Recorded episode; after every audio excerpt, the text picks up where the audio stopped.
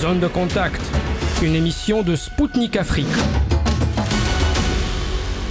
Bonjour à toutes et à tous. Vous êtes sur les ondes de Spoutnik Afrique. Je suis Anthony Lefebvre et je suis ravi de vous retrouver aujourd'hui pour un nouveau numéro de Zone de contact. Avec Zone de contact, montez sur le ring pour faire face aux évolutions géopolitiques mondiales.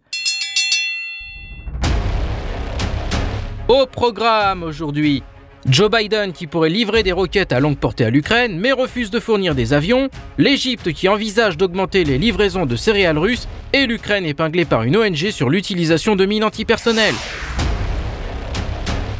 Emmanuel Macron n'a pas exclu la possibilité d'envoyer des avions de combat à l'Ukraine.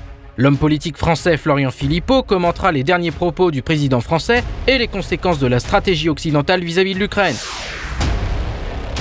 Comment insuffler un second souffle à l'amitié franco-russe et à quoi aboutira la concurrence entre les deux pays en Afrique? Pierre de Gaulle, le petit-fils du général de Gaulle, nous livrera un diagnostic de ses relations face à un contexte géopolitique compliqué. L'Allemagne s'apprête à retirer ses soldats du Mali. Suleiman Hamzat, consultant international béninois spécialisé dans les questions de défense, analysera pour nous cette décision et son impact sur la sécurité dans la région. Restez à l'écoute, notre voyage informatif commence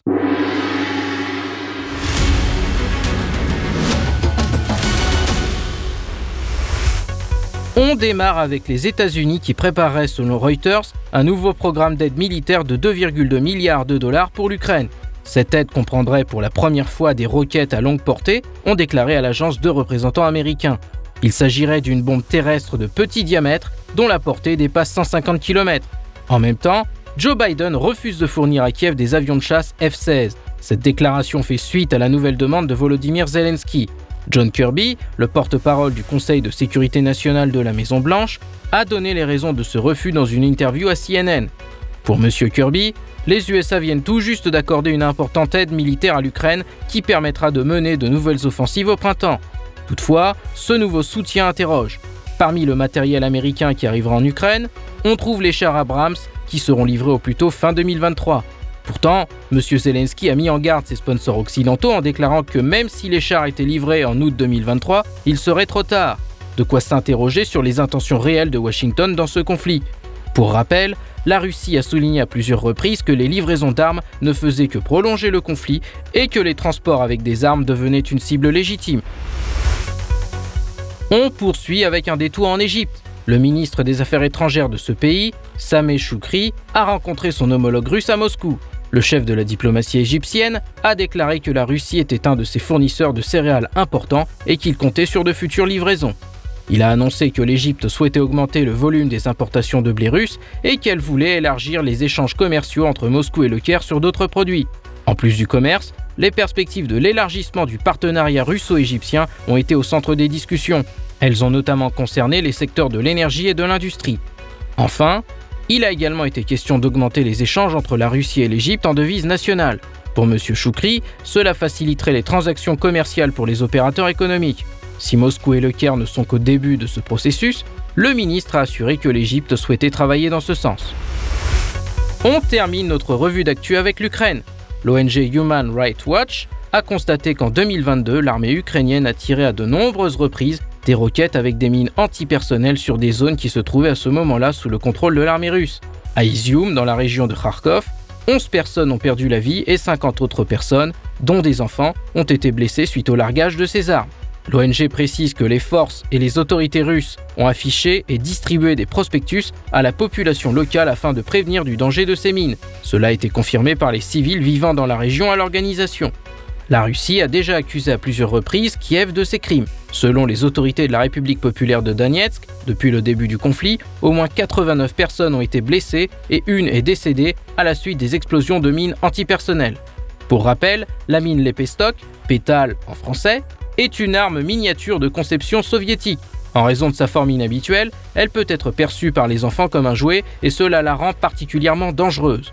Son apparence discrète fait qu'il est difficile de remarquer cette mine de 12 cm sur l'herbe ou les feuilles mortes. Contrairement à la plupart des mines antipersonnelles qui sont mises en place à la main, les lépéstocs ne fonctionnent que lorsqu'elles sont dispersées à l'aide d'avions, roquettes et obus d'artillerie ou lorsqu'elles sont tirées depuis des véhicules ou lanceurs spécialisés. La Convention d'Ottawa adoptée en 1997 interdit totalement les mines antipersonnelles et exige la destruction des stocks, le déminage des zones touchées et l'assistance aux victimes. Kiev a signé cette convention en 1999 et l'a ratifiée en 2005.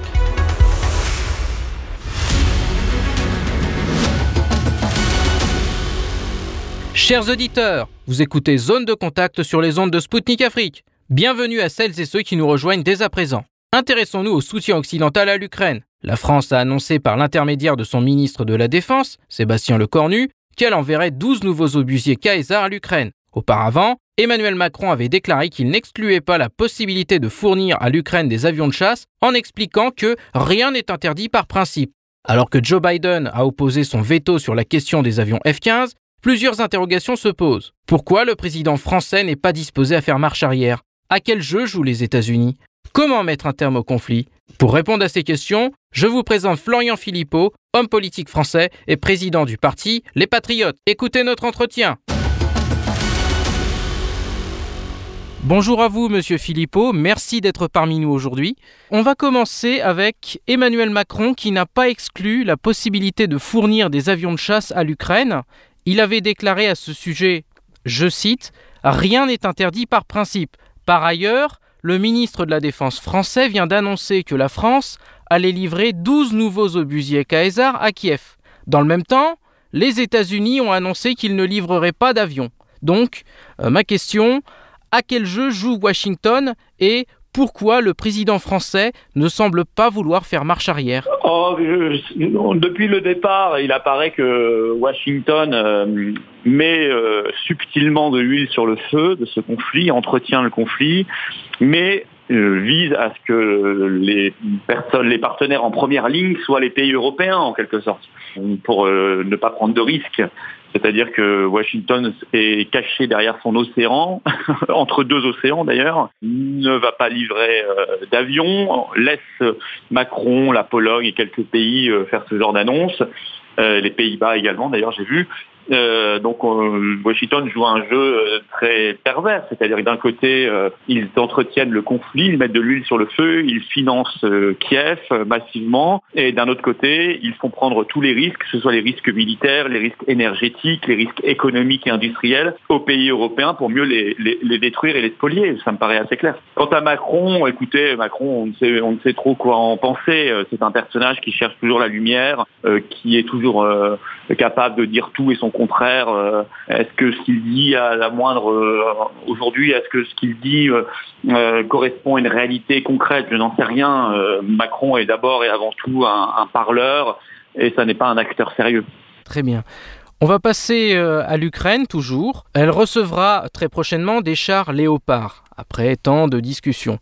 Toutefois, les livraisons, aussi bien que la formation des militaires ukrainiens, devraient prendre du temps. Le président ukrainien, pour rappel, avait mis la pression en déclarant que si ces chars arrivaient en août 2023, il serait trop tard. Et donc, que cherche euh, vraiment Volodymyr Zelensky? Au passage, hein, je fais remarquer, euh, par rapport à la question précédente, que les États-Unis ont, ont annoncé l'envoi de chars Abrams, mais pour la fin de l'année. Alors que les Britanniques et les Allemands ont annoncé des chars Challenger et Léopard euh, là pour euh, normalement euh, début avril. Donc on voit encore une fois les États-Unis font une annonce, mais en réalité laissent les pays européens y aller. Qu'est-ce que cherche Zelensky? Bah, Zelensky cherche manifestement à, à, poursuivre le plus massivement possible la guerre, il refuse les négociations, il refuse la, sagesse de la discussion et il veut absolument euh, mettre la pression sur les pays qui ont des armes et de l'argent pour en recevoir toujours plus, toujours plus vite, toujours plus loin, toujours plus fort, des chars, des avions, des missiles longue portée, etc. Et beaucoup d'argent. Donc on voit qu'il joue un jeu euh, très euh, contre-productif et à mon avis qui ne sert absolument pas les intérêts du peuple ukrainien, hein, qui ne sert pas les intérêts de la paix. Bien. On va passer maintenant avec l'Australie. La France et l'Australie ont envisagé de produire conjointement des obus d'artillerie pour l'Ukraine. Pourtant, en 2021, pour rappel, l'Australie avait rompu brutalement le contrat du siècle qui prévoyait l'acquisition de 12 sous-marins français. Et donc, Comment la France peut-elle encore faire confiance à ce partenaire qui n'est pas fiable? Bah, Écoutez, euh, c'est une vraie question. Euh, que la France puisse renouer avec l'Australie sur des, projets industriels ou même militaires, ça ne me choque pas. Euh, à la limite, il y a un nouveau gouvernement, on pourrait envisager de repartir en étant très, très prudent, parce qu'on sait ce qu'ils sont capables de faire. Donc, en étant très prudent, en étant très exigeant, on pourrait envisager de reprendre une relation bilatérale normale. Ça, ça me choque pas vraiment. Ce qui me choque plus, c'est le fond de ce projet. Euh, encore une fois, je crois que la dernière des choses dont on a besoin aujourd'hui, c'est d'offrir de, nouvelles armes et de nouvelles munitions au régime de M. Zelensky. Je crois que ça n'est pas raisonnable. Je crois que ce n'est pas du tout ce qu'il faut faire et que la France et l'Australie se fourvoient en, continuant de, livrer des armes et des munitions à l'Ukraine à un moment où on devrait au contraire aller vers l'apaisement. D'accord. On va passer maintenant à une autre déclaration qui euh, a eu lieu récemment. Il s'agissait de euh, Rob Bauer, qui est un des chefs du comité militaire de l'OTAN. Il avait déclaré que euh, l'Alliance Atlantique Nord était prête à une confrontation directe avec la Russie. Et si vous voulez, la question que je me pose et que je vous pose à vous également, est-ce que l'on peut se fier à de telles ah, déclarations Écoutez, euh, malheureusement, oui, on peut se fier à de telles déclarations parce que l'OTAN est peuplé de fous furieux. et ce monsieur euh, est quand même une personne importante au sein de l'OTAN. Hum, j'entends régulièrement les, déclarations de son secrétaire général, euh, M. Jens Stoltenberg, qui lui aussi passe sa vie à avoir un discours très guerrier, très provocateur, alors qu'on nous a vendu l'OTAN comme une structure purement défensive. On se rend compte que ce n'est absolument pas le cas. on pas ce genre de propos quand on dit qu'on est une quand on est vraiment une structure purement défensive. Donc euh, l'OTAN, vous savez, c'est une structure qui aurait dû disparaître avec la chute de l'URSS, en fait, avec la fin de la guerre froide au début des années 1990. Quand le pacte de Varsovie à l'Est a, disparu, il aurait fallu que l'OTAN euh, procède à sa dissolution. Bon, bah, l'OTAN n'a pas voulu le faire parce que parce que c'est un instrument à la main des Américains. Euh, donc aujourd'hui, elle doit chercher des raisons d'exister. Elle doit se chercher en permanence des ennemis. Elle doit se chercher des raisons de, des guerres, des raisons Euh, et tout ça est un jeu extrêmement dangereux. Donc je pense qu'il faut prendre très au sérieux ce genre de déclaration, malheureusement. Justement, vous avez euh, parlé des stratégies bellicistes euh, de l'OTAN. La dernière, OTAN 2030, désigne clairement la Russie et la Chine comme ennemis. Pourquoi l'alliance pousse-t-elle vers la guerre? La réalité, c'est que la Chine est, désignée comme l'ennemi stratégique euh, des États-Unis. Euh, si vous regardez tous les documents américains, euh, on voit que les Américains ont peur de se faire piquer leur première place mondiale par la puissance chinoise.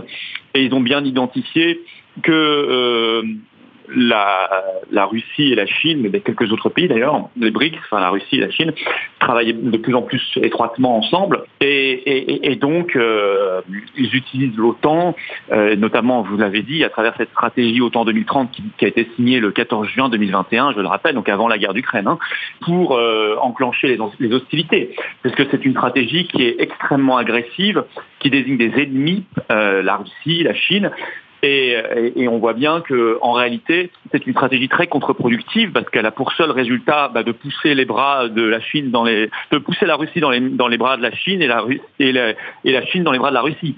Euh, donc, si vous voulez, évidemment, ça crée au contraire une coalition, une alliance entre deux grandes puissances et euh, ça ne peut mener qu'à une montée des tensions et du chaos. Et on voit bien d'ailleurs ces derniers jours que la, Chine a renforcé son soutien à la Russie avec ses déclarations récentes.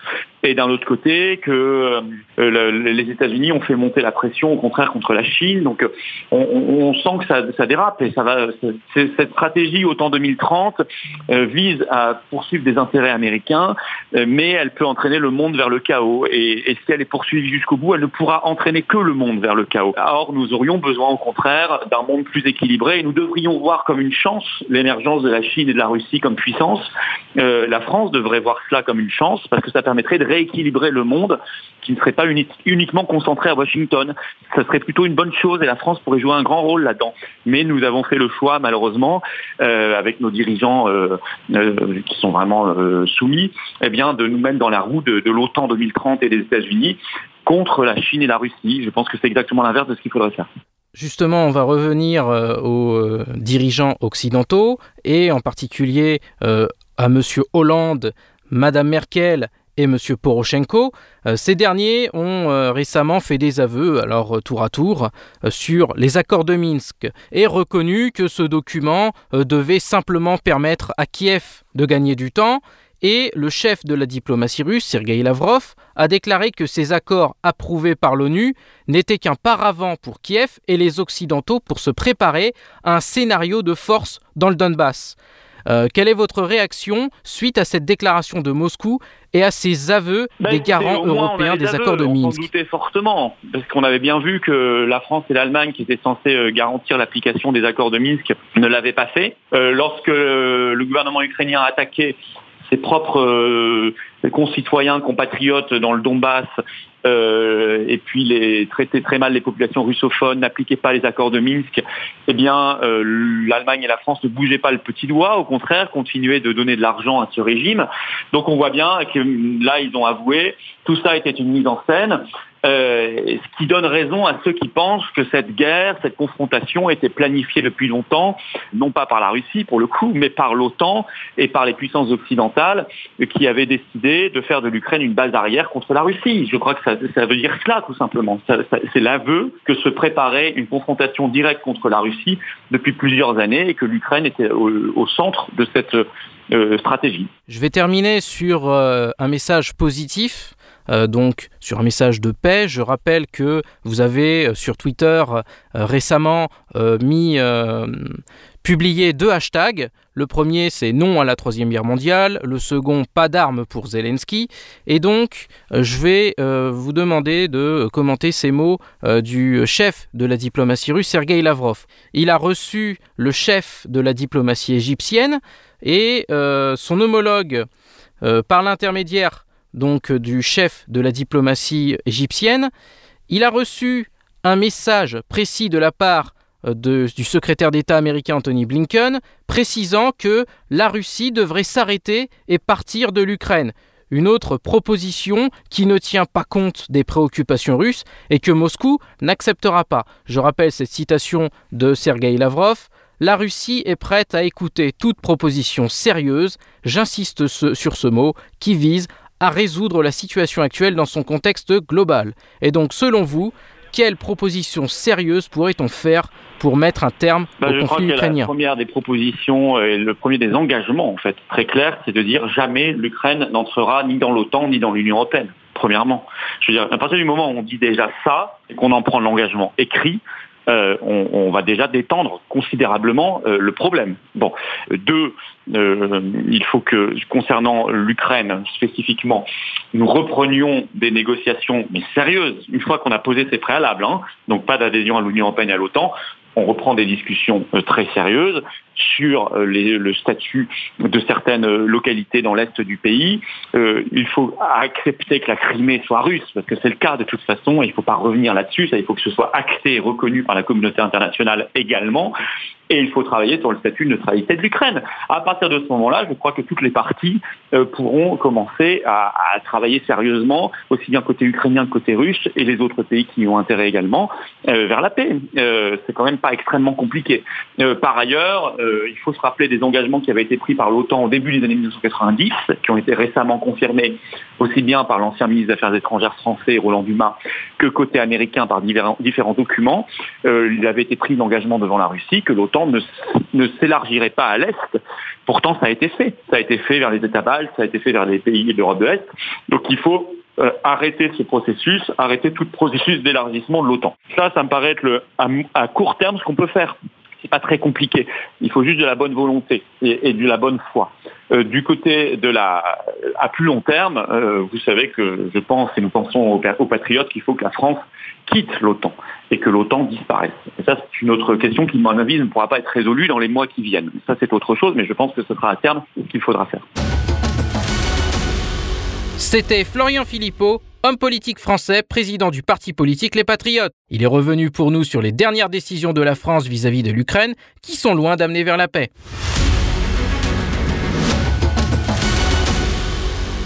Chers auditeurs, vous écoutez Zone de Contact sur les ondes de Spoutnik Afrique. Je salue celles et ceux qui nous ont rejoints dès à présent. En Russie, les commémorations des 80 ans de la bataille de Stalingrad ont commencé. Durant la Seconde Guerre mondiale, un bataillon occidental a combattu aux côtés des soviétiques. Il s'agit du bataillon Normandie-Niemen, créé en 1942 à l'initiative du général de Gaulle.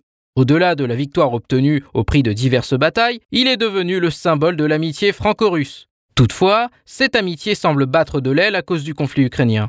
La France ne soutient pas la Russie dans son opération spéciale en Ukraine. En Afrique, Paris, qui perd de son influence, accuse la Russie de tous les maux face au succès de cette dernière sur le continent africain. Quel est l'avenir de l'amitié franco-russe face à cette concurrence en Afrique? Comment insuffler un second souffle à cette amitié historique? Pierre de Gaulle, petit-fils du général de Gaulle, nous donne son point de vue sur zone de contact. Écoutez notre entretien. Bonjour Pierre de Gaulle, merci d'avoir accepté notre invitation. Pendant la Seconde Guerre mondiale, l'escadrille Normandie-Niemen combattait les nazis aux côtés des soviétiques. N'est-ce pas un symbole de l'alliance franco-russe qui manque aujourd'hui? Je pense que c'est euh, un acte historique très fort qu'a voulu euh, faire mon grand-père. C'est la seule unité combattante occidentale euh, en Russie contre l'envahisseur nazi. Et c'est un symbole très fort de l'amitié franco-russe et des sacrifices qui ont été faits par nos deux pays pour se battre contre l'envahisseur commun. Je pense que c'est un symbole d'amitié qu'il faut garder. Elle fait partie de notre histoire, de notre destin commun. Je pense qu'il faut le garder à l'exemple. C'est très important dans votre pays. Et je pense qu'on doit rappeler aux générations futures qui, comme ce qui a été annoncé ici, euh, ont une mauvaise information et une mauvaise connaissance de l'histoire. Et je pense également que l'Occident connaît mal la Russie, connaît mal le peuple russe, connaît mal votre culture. Et je pense que c'est quelque chose qu'il faut absolument travailler en vue de rapprocher nos deux pays, euh, puisque nécessairement on doit revenir à la paix. Et la paix passe par cette, euh, ce travail de rapprochement, d'apprentissage et et de connaissance. Et il faut aussi dénoncer les fausses vérités et la mauvaise perception que l'Occident a de la Russie. La France a fait fermer les médias russes sur son territoire, y compris nous, Spoutnik. Une décision qui va à l'encontre des valeurs que prône la France. Qu'en pensez-vous? Je pense que la France est un pays fondamentalement démocratique et que toutes les voix doivent pouvoir s'exprimer, quel que soit le, sens, euh, quelle que soit le, leur, opinion. Euh, ma foi, c'est aux Français, c'est au peuple de choisir, euh, mais qu'il y a un droit fondamental, historique, de, de, de connaissances, d'informations en France, que ça fait partie de la démocratie, en tout cas de la bonne démocratie, et que le fait de faire taire, euh, de museler certains médias, quelle que soit leur prise de position et quel que soit leur rôle, ne va pas dans le sens de la démocratie. Vous avez dit que la population en France n'est pas d'accord avec les politiques que mène Macron. Est-ce que c'est possible que quelqu'un d'autre mène la France vers une autre politique et avec qui on pourra faire des accords? Pour l'instant, le président Macron est président des Français, euh, donc encore pour quatre années. Donc euh, ce rôle lui appartient et, je souhaite que, ce rôle soit assumé euh, de façon indépendante, avec des convictions et le respect de la parole donnée. Et je souhaite surtout que le président Macron ne soit pas exclu de la table des négociations par des positions trop fortes et que cette escalade de, l'armement, cette escalade de la surenchère euh, s'arrête pour que, euh, au moins par le dialogue, euh, puis ensuite l'entente et la coopération, on puisse arriver euh, à une solution stable et durable euh, avec des garanties euh, pour résoudre ce conflit. Mais nécessairement, euh, il appartient au président actuel de, de, des Français de s'asseoir à la table de négociation, de faire entendre sa voix pour la résolution de ce conflit. Et pour l'Afrique, maintenant, il y a cette concurrence entre la France et la Russie. Comment pensez-vous que dans l'avenir ce sera? Alors c'est la volonté, euh, comment dire, euh, occidentale de créer des blocs. C'est la volonté américaine de créer un bloc de l'Est et un bloc de l'Ouest. Ça n'est pas bon de créer ces blocs. C'est contraire à une solution diplomatique. Euh, je pense aussi qu'il y a, euh, comment dire, un sentiment. Euh, Solzhenitsyn à Harvard en, en 1978 disait qu'il y avait une certaine arrogance et un sentiment manifesté de supériorité de l'Occident vis-à-vis des continents africains. Je suis pour l'émancipation des peuples dans le respect de leur culture et de leur identité. Je souhaite évidemment que la France garde une bonne relation avec les pays d'Afrique, mais elle doit passer par une autre voie. Elle doit passer par une écoute par des alternatives économiques. Je pense que la France doit, doit jouer son rôle, mais il appartient aussi aux États africains de choisir librement ses partenaires. Qu'est-ce qui doit se passer pour que la situation change selon vous? Je pense que l'opinion publique doit prendre conscience des enjeux. Euh, l'opinion publique doit être informée.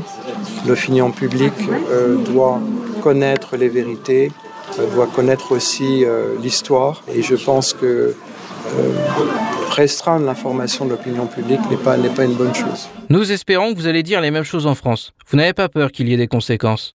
Alors la presse française malheureusement est très orientée et je regrette qu'elle ait perdu cette indépendance. Euh, il y a cette déformation occidentale, je vous l'ai dit, de catégoriser, euh, de coller des étiquettes. Et je pense que c'est de, de, la désinformation. Heureusement, euh, il y a des, comment dire, les réseaux sociaux et Internet permettent de mieux diffuser la vérité. C'était Pierre de Gaulle, petit-fils du général de Gaulle pour Spoutnik Afrique. Il a dressé pour nous un état des lieux des relations franco-russes ainsi que ses perspectives d'amélioration. Chers auditeurs, le moment est venu de marquer une courte pause. Nous revenons très vite à l'antenne avec Suleiman Hamzat, consultant international béninois spécialisé sur les questions de défense et de lutte contre le terrorisme, qui se penchera sur la signification du retrait des soldats allemands du Mali. A tout de suite sur les ondes de Spoutnik Afrique.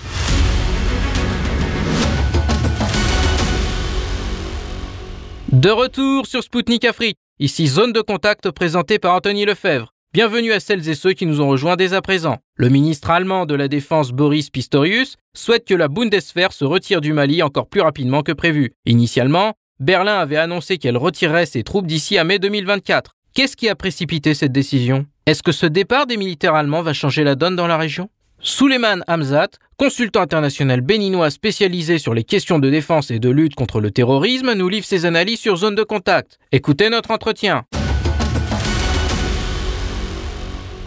Bonjour Suleiman, merci d'être parmi nous aujourd'hui. L'Allemagne envisagerait de retirer de manière anticipée ses troupes du Mali. Précédemment, Berlin avait annoncé qu'elle se retirerait progressivement du Mali. Qu'est-ce qui a poussé à accélérer ce départ? Si l'Allemagne a décidé de, de retirer ses troupes euh, de manière anticipée du Mali, il faudra déjà euh, porter notre analyse, n'est-ce pas, euh, sur le contexte géopolitique, stratégique et militaire, et un peu plus par rapport à ce qui se passe de, du côté de l'Ukraine. Mais il faudra pas oublier en premier que euh, la tête de, du ministère de la Défense allemande a, a, changé depuis quelques semaines, ou disons depuis quelques jours. Et il y a eu passation de service entre l'ancienne ministre de la Défense n'est-ce pas, et l'actuel euh, qui vient de prendre, n'est-ce pas, le règne de ce département ministériel. Euh, ceci suite à un certain nombre de désaccords, n'est-ce pas, dans la politique, la manière, la vision, n'est-ce pas, de, de, l'État allemand euh, sur la politique, par exemple, de l'Ukraine, et plus particulièrement sur des dossiers aussi sensibles que celui, euh, n'est-ce pas, de retrait des forces allemandes de, de, de l'aménagement. Je vous le disais tantôt, il fallait avoir un droit de regard, non seulement sur le contexte géopolitique, parce que tout ce qui se passe du côté de l'Ukraine, en ce moment-ci, affaiblit davantage l'Europe dû aux sanctions et au surarmement, n'est-ce pas, de, de, de l'OTAN, disons le surarmement de l'Ukraine par l'OTAN, les États-Unis et autres, dans toujours ce, cette, cette conquête-là, n'est-ce pas, délibérée d'affaiblir de, la Fédération de Russie. Ben, il ne faut pas oublier que la Fédération de Russie reste une puissance nucléaire à tout point de vue, à tout égard, et que sur le plan géomilitaire et stratégique, euh, reconnaissez avec moi quand même qu'il euh, serait quand même euh, impossible, impossible voire impensable qu'une puissance militaire à la hauteur, n'est-ce pas, de la Fédération de Russie puisse perdre, n'est-ce pas, une opération spéciale, voire une guerre comme cela est interprété du côté de l'Occident. Le autre paramètre, euh, c'est que euh, on ne sait pas en quoi s'engage l'Allemagne? Nous savons qu'aujourd'hui, du côté de l'Ukraine, il y a toutes les forces, ramassis, n'est-ce pas, de, ce qu'eux-mêmes ils ont appelé la Légion étrangère internationale, dans laquelle vous trouvez des anciens militaires de presque tous les pays européens et des, officiers de l'OTAN, etc., etc. Et il faille quand même que l'Allemagne ait un effectif costaud pour parer à toute éventualité. Je pense que le Mali, les enjeux du Mali ne sont pas aussi hauts que sont ceux euh, actuellement de l'Ukraine. Je pense que c'est dans ce sens-là, géostratégique, que euh, le retrait est amorcé de manière précipitée.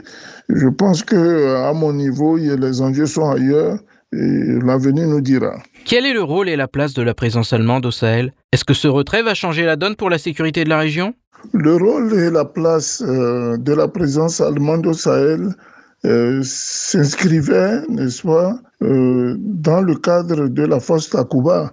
N'oubliez pas qu'il y a eu plusieurs opérations précédentes, n'est-ce pas, qui ont connu des échecs, qui n'ont pas voulu être reconnus, n'est-ce pas, par l'État français des échecs qui ont conduit d'une opération à une autre. N'oubliez pas, au tout départ, il s'agissait de, de l'opération Serval, où il fallait à tout prix arrêter cette colonne, n'est-ce pas, euh, soi-disant d'islamistes qui descendaient, n'est-ce pas, du nord du Mali sur la capitale Bamako. Les Français ont, été demandés en contribution pour ne serait-ce qu'un appui aérien, un appui en renseignement. Et voilà que euh, quelques mois plus tard, cette euh, opération Serval a été transformée en opération Barkhane. nous avons vu l'épreuve de Barkhane pendant toutes les années, n'est-ce pas, que cela a duré. Ensuite, ils en sont arrivés à la force euh, euh Takuba, n'est-ce pas Et voilà ce que cela donne. Donc voilà les opérations, il y en a eu plusieurs comme ça qui ont conduit à des échecs cuisants, n'est-ce pas, et qui n'ont pas permis à la France elle seule d'avoir une maîtrise du terrain euh, stratégique et, militairement parlant de cette, des différentes opérations.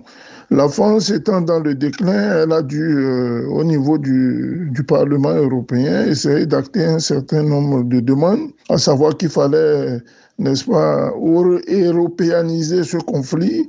Des pays comme la Suède, l'Allemagne, l'Italie et autres, l'Espagne, envoyaient des troupes n'est-ce pas, pour, euh, dans le cadre de la force Takuba, pour appuyer, n'est-ce pas, euh, les unités de l'aménagement. Mais on s'est rendu compte très rapidement, et raison pour laquelle d'ailleurs les autorités maliennes se sont plaintes que euh, la France plus particulièrement, qui avait pris cette initiative de convoquer les autres forces européennes, livrait, d'après les autorités maliennes, et formait, livrait du matériel aux terroristes et formait ces derniers. Euh, cela fait l'objet, n'est-ce pas, de plusieurs tentatives d'explication au niveau du Conseil de sécurité des Nations Unies, qui n'a jamais donné suite euh, favorable, n'est-ce pas, à la demande malienne de venir s'expliquer euh, sur la place publique. Donc vous comprenez avec moi que la position n'est-ce pas, le rôle et, la place de, de, ces nations qui ont, qui ont accompagné la France dans ce que je qualifie d'aventure, de mésaventures, n'est-ce pas, euh, à haut risque, euh, c'est décrédibilisé totalement. Il n'y a plus de crédit sur tout ce qui concerne les forces de l'OTAN dans le Sahel. Aucun État aujourd'hui euh, n'accorde de crédibilité à ces forces-là, vu qu'elles ne sont pas restées des forces impartiales, elles sont allées dans tous les sens. Hein, comme je vous l'ai dit précédemment, la France même en tête, euh, qui a accusé,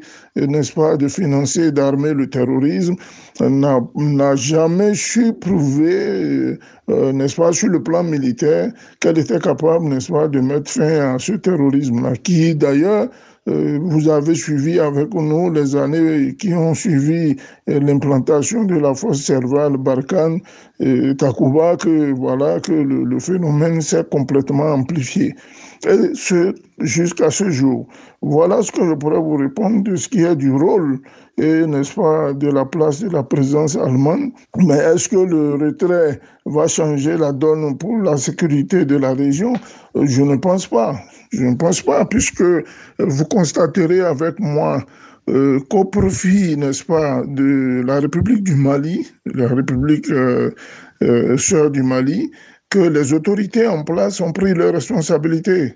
Ils ont décidé non seulement sur le plan, je veux parler purement militaire, de former les hommes, c'est-à-dire procéder à des recrutements à tous les échelons, n'est-ce pas, à tous les corps d'armée. Je veux parler de l'armée de terre, l'armée de l'air, euh, les frontières, la douane, etc., etc., de recruter du personnel, de les former sur la base des besoins nationaux, n'est-ce pas, de la, de la politique directionnelle, sinon idéologique euh, du pays, ce qui se fait, d'armer ces troupes, de les mettre en disponibilité opérationnelle et de permettre, n'est-ce pas, à l'État malien aujourd'hui de reconquérir euh, les territoires que vous voyez. Aujourd'hui, on ne peut plus se permettre, comme par le passé, de survoler le territoire allemand en toute impunité on ne peut plus se permettre de circuler avec des colonnes, n'est-ce pas, de véhicules djihadistes comme cela c'était le cas.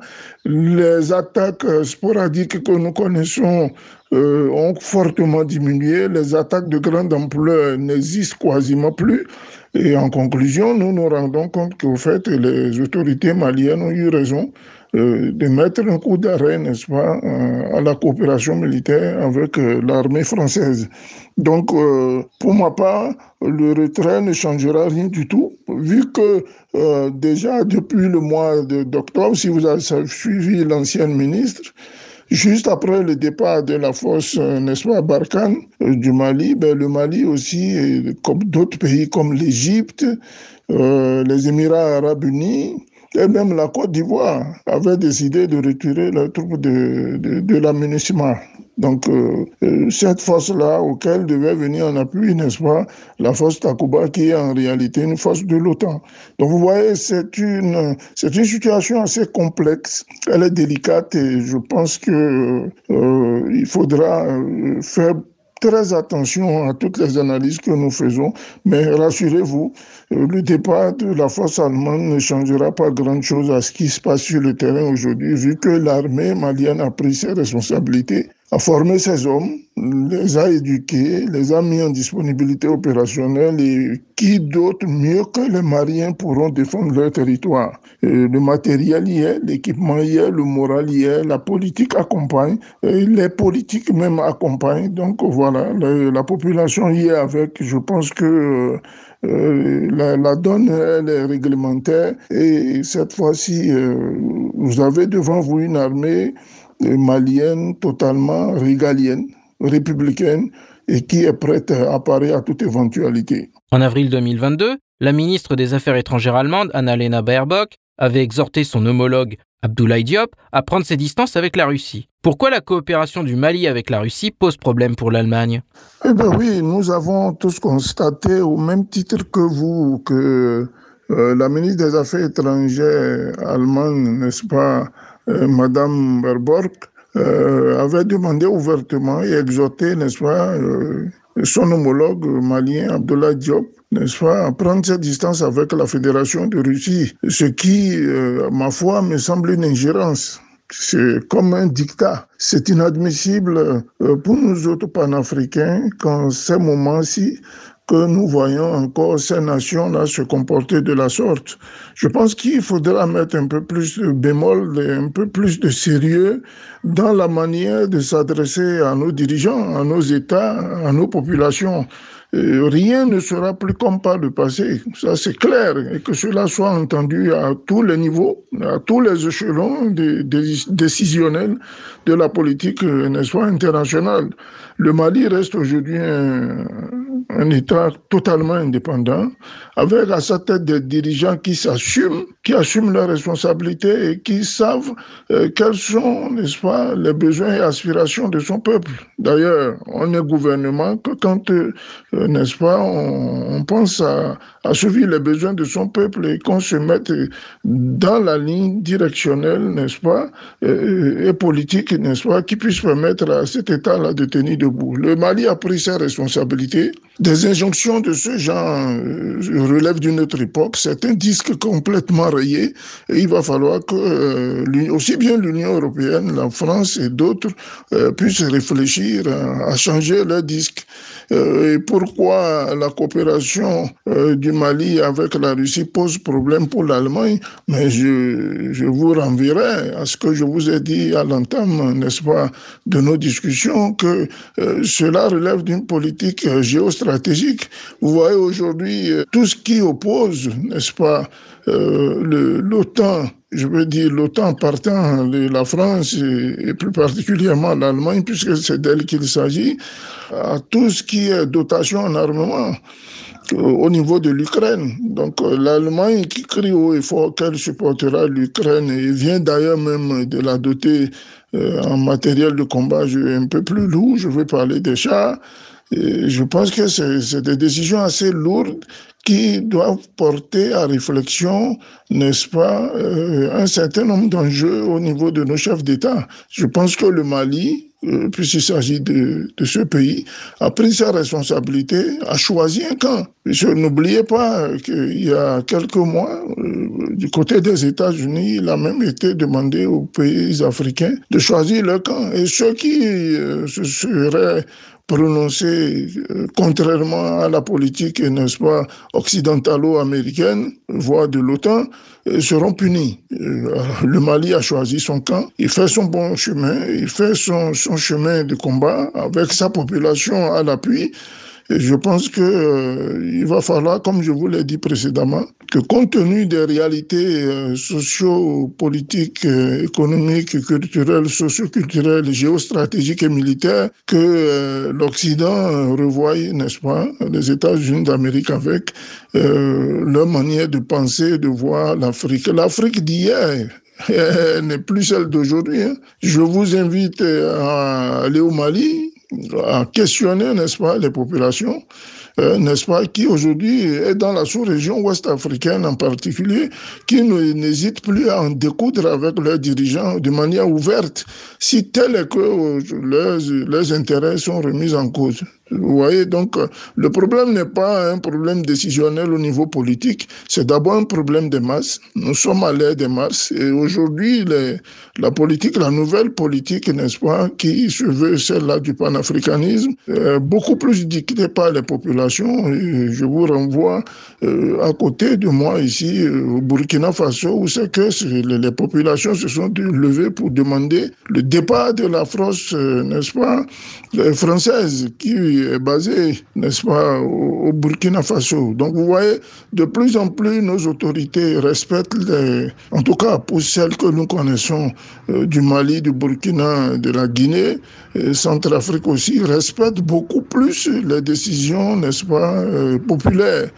Hein, que euh, des décisions prises à la va-vite et, et, de manière politicienne. Donc c'est vous dire quoi euh, les, les, rapports entre la Fédération de Russie et du Mali datent de, de très loin. Hein, ce sont des rapports assez profonds les décisions euh, prises ces derniers temps-ci euh, de, de, collaborer avec la Fédération de Russie sont des décisions hautement consenties, libres, euh, n'est-ce pas, indépendantes et, et régaliennes. Il, est, il est hors de question que euh, nous songeons encore dans le dictat où euh, on nous impose quoi que ce soit.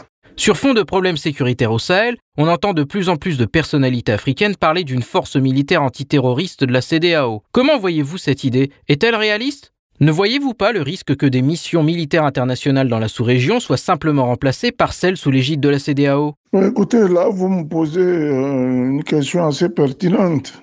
Une question assez pertinente qui, euh, du point de vue sécuritaire, devait même euh, interpeller n'est-ce pas, nos chefs d'État, qu'ils vous souviennent que euh, cette question, n'est-ce pas, euh, de la création d'une force, soit-elle antiterroriste euh, ou pour parer à d'autres éventualités, ne date pas n'est-ce pas, de, ces dernières années.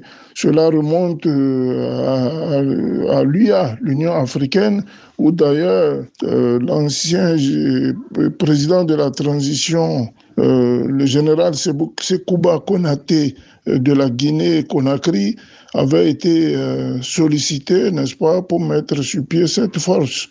Euh, cela est resté morte. Vous savez combien de fois les décisions en Afrique, euh, il faut parer à toute éventualité, il faut, faut mettre un peu de forcing, n'est-ce pas, pour avoir des résultats.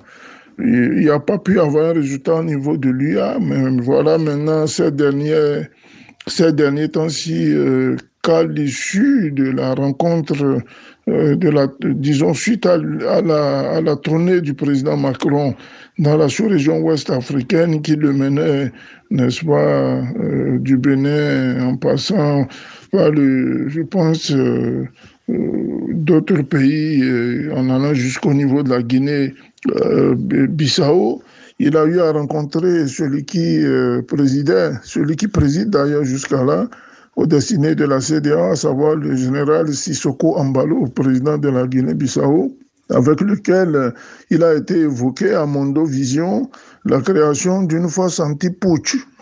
Je précise, la création d'une force anti-putsch. Et après, très rapidement, ils se sont ravivés pour parler euh, d'une force antiterroriste, vu que le président Bissau-Guinéen sortait lui-même d'un putsch manqué. Je, toute analyse faite, nous nous sommes rendus compte qu'au fait, euh, ce genre de force devait servir, ma foi, euh, n'est-ce à protéger d'abord les régimes qui sont, n'est-ce pas, tout tremblotants là, qui tremblotent, hein, qui ont la tremblote, qui euh, risque de voir le phénomène malien euh, en sorte de phénomène de contagion. D'autre part, euh, il fallait quand même aussi se rendre compte que c'était une annonce à Mondo Vision qui était une annonce non concertée. La décision est partie de manière unilatérale du président Ambalo, qui a d'ailleurs même surpris tous les observateurs militaires, analystes euh, stratégiques, géostratégiques, militaires de toute la sous-région. Très rapidement, euh, le politique a pris de l'avance sur cette idée. Il y a eu euh, des sommets, plusieurs sommets, au cours de laquelle cela a été acté, mais je vous rappelle ici précédemment, à cette annonce au niveau de ces sommets-là pour officialiser la question. Euh, le même problème s'est posé au dernier sommet de l'Union africaine à Malabo, où c'est que euh, euh, le président Bissau-Guinéen avait demandé, n'est-ce pas, à la tenue de ce sommet-là, qu'il soit acté la création d'une force. Et comme à l'accoutumée, certains de nos chefs d'État s'entendent que sur leur désaccord, ben écoutez, euh, ce sommet-là a fini à queue de poisson, sans communiquer presque, n'est-ce pas? Euh, Il était question d'acter, n'est-ce pas, une décision sur la création d'une force antiterroriste et d'autre part sur la création, n'est-ce pas, d'un comité qui veille à, n'est-ce pas, à la, perpétuation du troisième mandat très rapidement, ceux qui en avaient l'ambition de continuer, euh, n'est-ce pas, à s'éterniser au pouvoir, ont mis des blocages. Ceux qui ne voulaient pas voir une force antiterroriste, euh, n'est-ce pas, euh, venir s'installer à leur porte, se sont euh, braqués. Et voilà, les résultats ont donné ce que nous connaissons.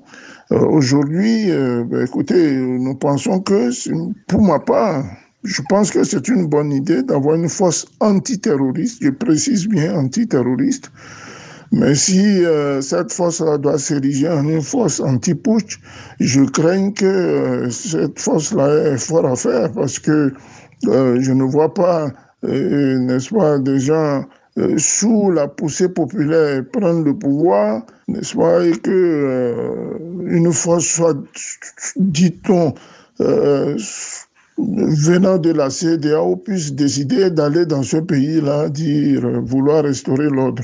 Je pense que ça va pousser vers un déchirement les populations qui aujourd'hui sont déterminées, puisque nous vivons au sein de ces populations-là, euh, risquent, euh, n'est-ce pas, à leur tour de prendre des armes pour combattre ces forces, et ça risque de, de, de sombrer dans un vacarme qui ne dira pas son nom.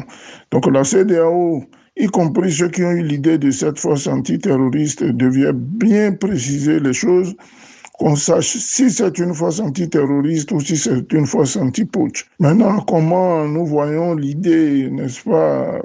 Je pense que si c'est, comme je vous l'ai dit, si c'est une, si c'est une force antiterroriste, ben oui, euh, aujourd'hui, toute la sous-région est frappée par le phénomène du terrorisme et il va falloir que de manière collégiale et de manière communautaire, n'est-ce pas, stratégique, euh, qu'une armée ayant la même synergie d'action, soit une unité, une force, une brigade, un bataillon, un régiment ayant la même synergie d'action sur tous nos États soit créés, ne serait-ce que pour parer au terrorisme. Je précise bien au terrorisme. Maintenant, pour ce qui est euh, des coups de force et autres, je pense que c'est c'est aussi des actes non seulement militaires, mais qui relèvent d'une portée politique.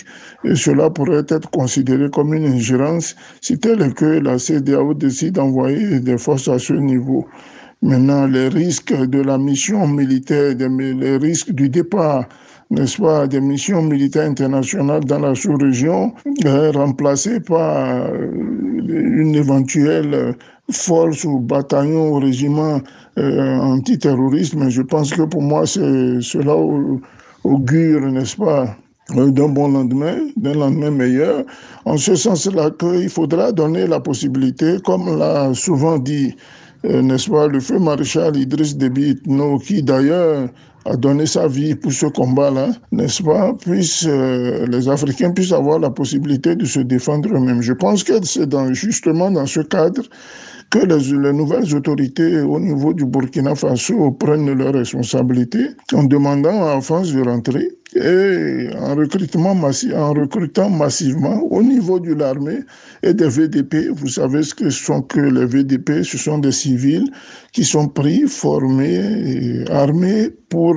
parer de manière préventive, n'est-ce pas, à tout attaque terroriste. Donc je pense que le Burkina est en train d'initier euh, une nouvelle donne en matière de, lutte contre le terrorisme. Cela est à saluer.